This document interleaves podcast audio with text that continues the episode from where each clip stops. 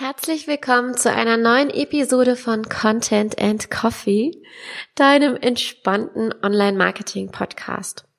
Ich sitze gerade bei uns im Wintergarten-Büro und es ist so heiß, Leute.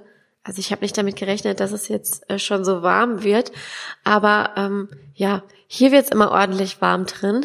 Deswegen habe ich heute keinen Kaffee, sondern ein großes Glas Wasser dabei. Und ähm, du hörst vielleicht auch, dass meine Stimme so ein bisschen belegt ist. Das liegt am äh, Heuschnupfen. Es ist super, ne? Also wirklich im Moment. Ich weiß nicht, ob es euch auch so geht. Ich bin ja so ein Heuschnupfen- und Allergiekind.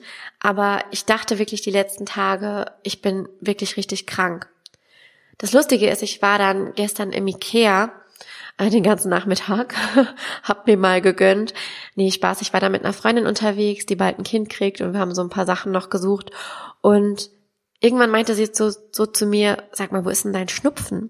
Und ich war wirklich vorher komplett aufgequollen. Ich hatte wirklich die kompletten Nebenhöhlen zu. Ich hatte Kopfschmerzen. Ich konnte nicht richtig schlucken, nicht richtig sprechen.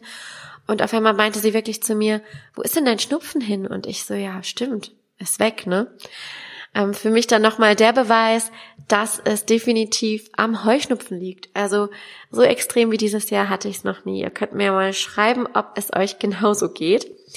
Das ist aber nicht Thema, aber ich habe noch ein anderes Smalltalk-Thema für euch zu Beginn, bevor wir ins heutige Thema einsteigen. Und zwar bin ich nächste Woche in Hamburg beim OMR Marketing OMR Marketing, beim OMR Festival, Online Marketing Rockstars und äh, freue mich da ganz, ganz viele zu treffen. Also es fühlt sich so ein bisschen an wie so eine Klassenfahrt, denn ich glaube, man wird ganz, ganz viele aus der ähm, Online-Business, ähm, Online-Marketing-Welt treffen, die man schon online kennt, aber noch nie offline gesehen hat oder vielleicht auch offline nach langer Zeit nochmal wieder sieht. Ich freue mich schon total drauf. Und wenn ihr auch dort seid, schreibt mir unbedingt mal bei Instagram. Vielleicht ergibt sich ja die Möglichkeit, den einen oder anderen noch zu treffen vor Ort. Und wenn ihr mich irgendwo vorbeilaufen seht, mich kleinen Pilo, ich erkenne Leute, selten, ich bin ja auch so ein kleiner Blindfisch, dann schreit einfach Jessica, hallo und quatscht mich an. Ich würde mich mega freuen, ganz, ganz viele von euch zu sehen. In diesem Sinne starten wir mal mit der heutigen Episode. Ihr habt es im Titel gelesen. Es geht heute um ein nicht ganz so ja, nicht ganz so ansprechendes Thema, würde ich mal sagen. Ein völlig unterschätztes Thema, aber dennoch ein total wichtiges Thema.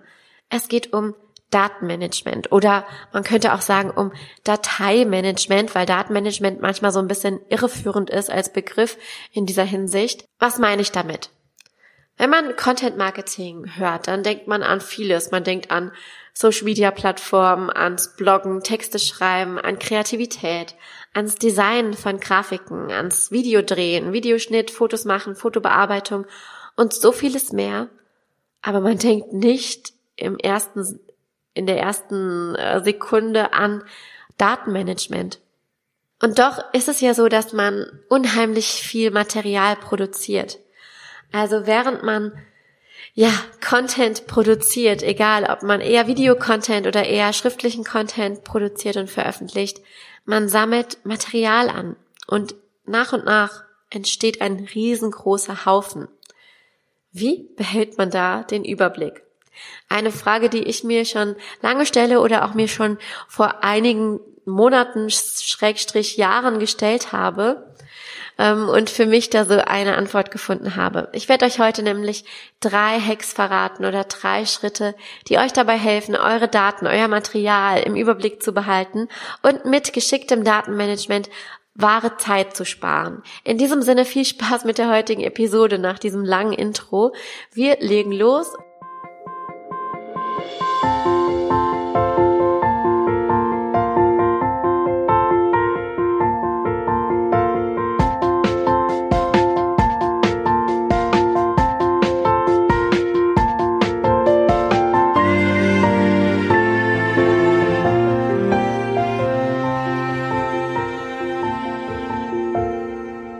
Sammelst Fotos, Postings, Texte, Grafiken, einzelne Elemente, Schriften, Formen, Farben, Bilder, Stockfotos, Du sammelst Jingles, du sammelst Musik, du sammelst Audios, du sammelst Trends, du sammelst Ideen, du sammelst, sammelst, sammelst.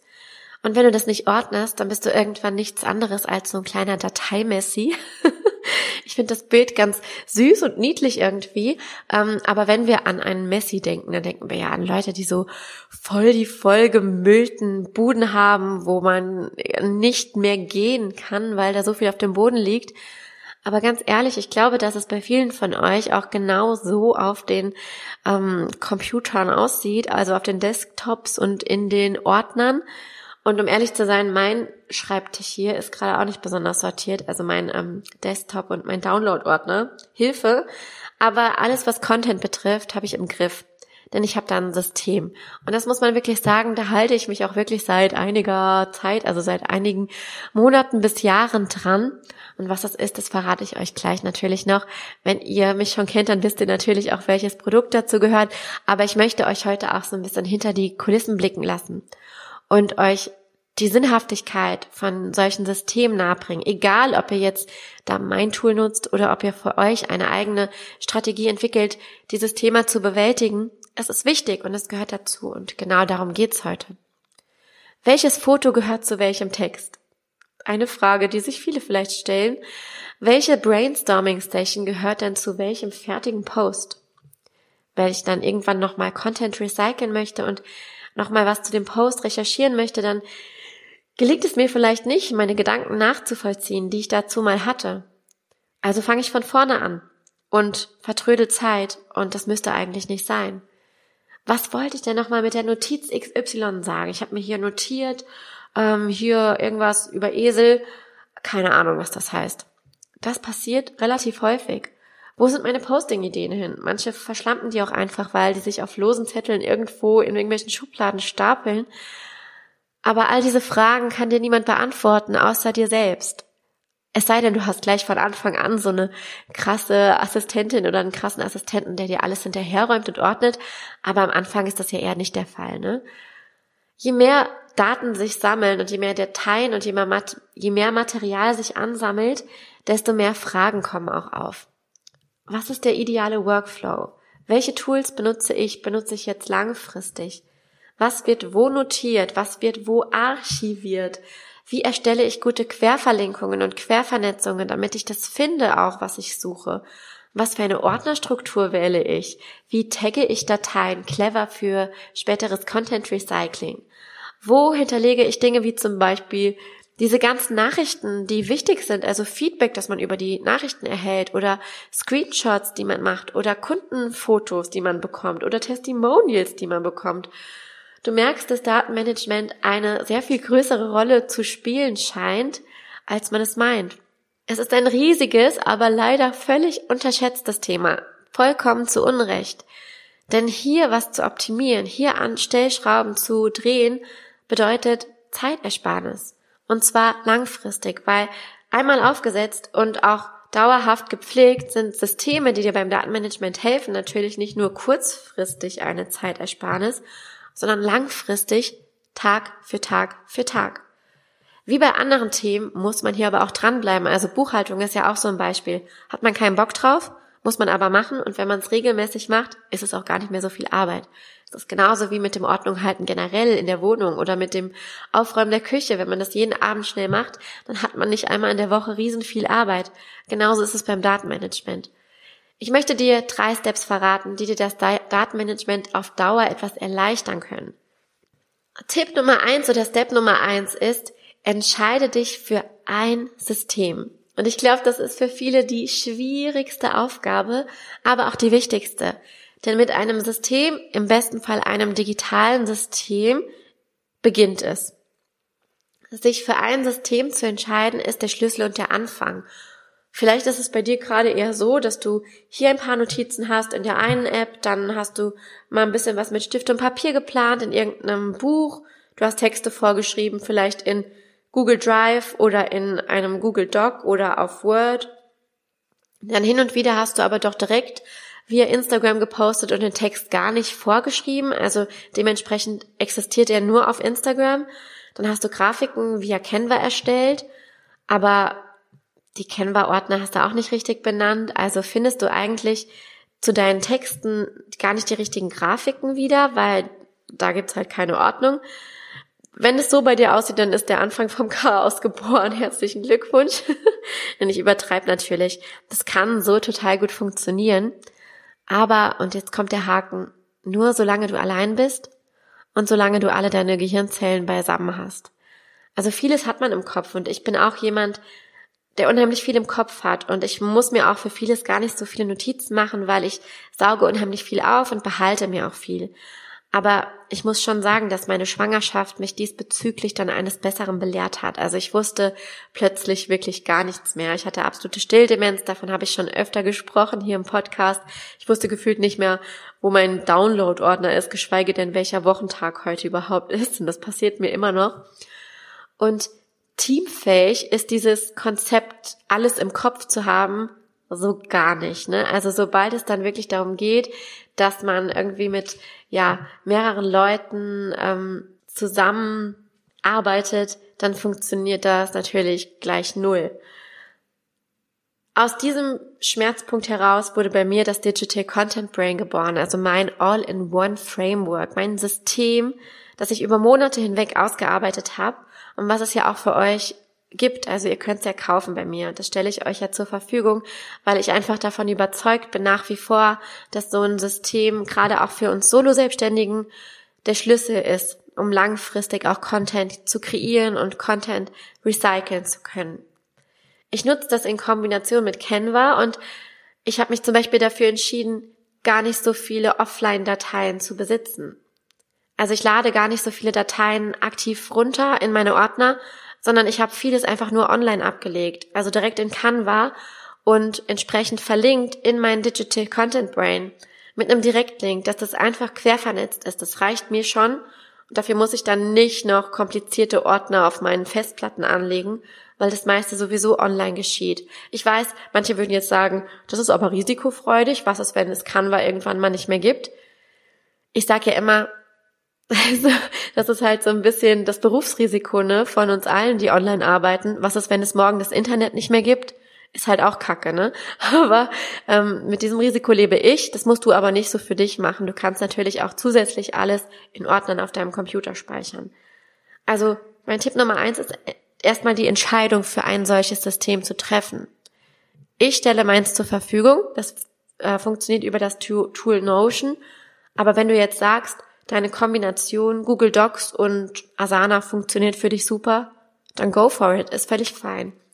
Ähm, das Wichtige ist nur, dass man irgendwann eine Entscheidung trifft und dabei langfristig bleibt. Und wenn man mal umzieht, dass man dann auch einen sauberen Umzug macht und alles mitnimmt, dass das einfach eben entsprechend langfristig auch weitergeführt werden kann.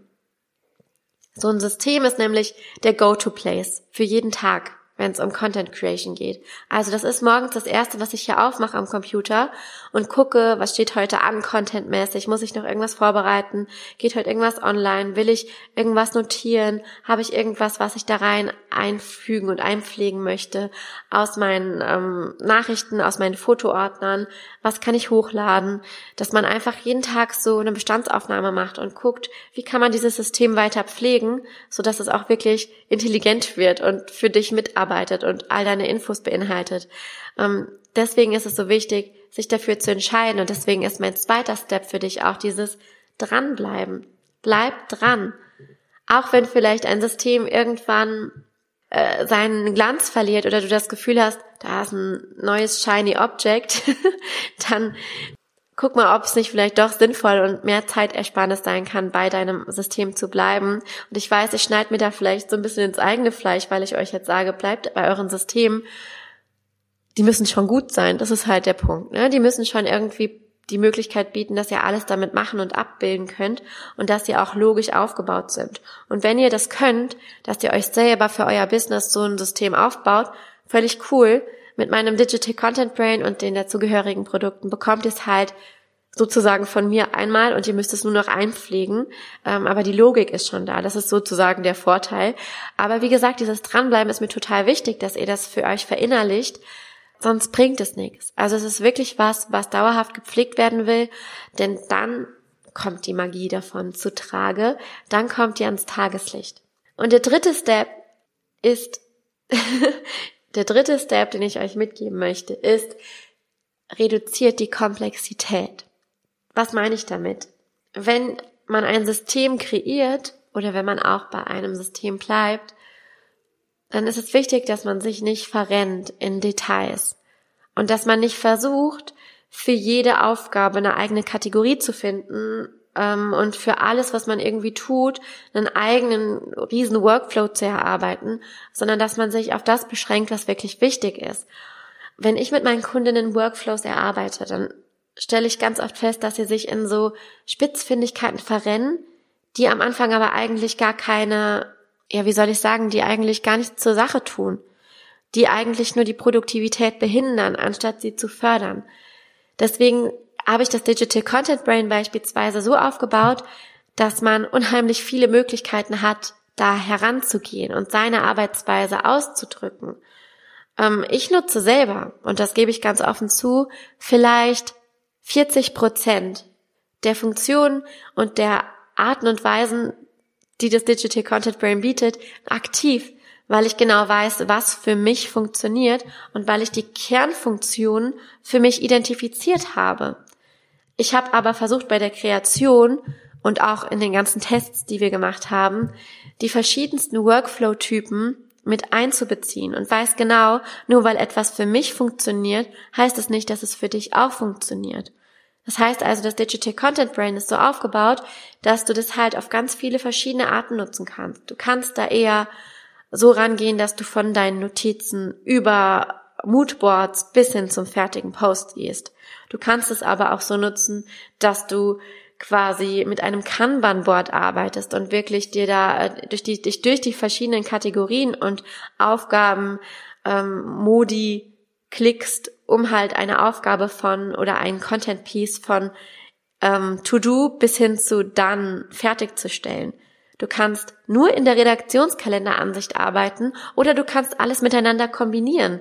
Du kannst eher visuell arbeiten oder eher ja, sag ich mal, äh, Schritt für Schritt. Du kannst eine To-Do-Liste benutzen, du kannst aber auch einfach nur dieses Kanban-Board benutzen oder die anderen Funktionen, die das, die das Ganze bietet. Also es gibt verschiedene Wege daran zu gehen und du musst nicht alle nutzen. Wenn du dir selber ein System kreierst, versuch es basic zu belassen, weil nicht alles, was super komplex ist, ist auch gleich gut. Meistens ist es sogar genau umgekehrt. Die einfachsten Dinge, die wir umsetzen können und bei denen wir auch dranbleiben können, sind oft die besten, weil wir eben dadurch, dass sie so einfach sind, einfach dranbleiben können. Das heißt also, wann immer du Workflows erstellst oder wann immer du dich mit Arbeitsabläufen beschäftigst oder mit eben solchen Systemen, Prozessen, keep it simple. Das ist so mein dritter Tipp. Keep it simple und nur weil ein Tool zum Beispiel, auch jetzt unabhängig vom Digital Content Brain, es gibt ja noch andere Tools, tausend verschiedene Funktionen bietet, heißt das nicht, dass du all die auch nutzen musst. Nutz das, was für dich am besten funktioniert. Und selbst wenn es nur ein Teil daraus ist, kann es sein, dass das Tool sich schon zu tausend Prozent für dich lohnt, weil diese Funktion einfach für dich der Burner ist. Ich hoffe, du verstehst so ein bisschen, was ich meine.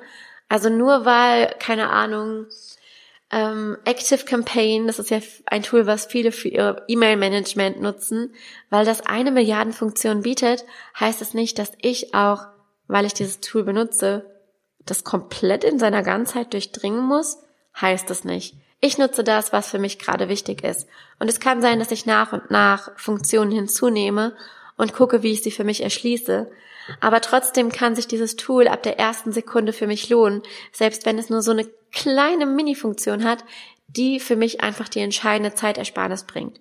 Genauso sehe ich das auch beim Digital Content Brain. Ähm, du musst es nicht komplett durchdringen, um, damit es sich lohnt. Es ist halt einfach nur wichtig, dass es für dich diesen Mehrwert und diese Zeitersparnis bringt. Genau. Ich hoffe, diese drei Punkte waren für dich eine Inspiration, um mit dem Thema Datenmanagement langfristig umzugehen. Also Punkt eins ist, entscheide dich für ein System, welches du auch immer nimmst. Bleibe langfristig dran, es zu pflegen und halte es so einfach wie möglich, gerade wenn du eigene Systeme und Prozesse aufsetzt. Keep it simple, so dass man einfach langfristig auch wirklich dranbleiben kann. In diesem Sinne, du hörst meine Stimme, es, uh, ich glaube, ich muss jetzt mal ein Nasenspray zu mir nehmen und wünsche dir eine ganz tolle Woche. Wie gesagt, ich hoffe, wir sehen uns bei OMR oder auch gerne mal irgendwo anders. In Zukunft hoffentlich auch wieder öfter mal offline. Wenn dir dieser Podcast gefällt, freue ich mich, wenn du ihm folgst also wirklich auf Folgen drücken. Wenn du es noch nicht tust, klicke jetzt in deinem Streamingdienst einmal auf Folgen. Dann wirst du über neue Folgen informiert. Ich veröffentliche fast jede Woche eine Folge. Manchmal gibt es eine kleine Pause. Aber ansonsten kommt jede Woche Mittwoch frischer Content für dich ähm, während deiner Kaffeepause oder wann immer du ihn auch hörst. Und in diesem Sinne verbleibe ich und wünsche dir eine schöne Restwoche.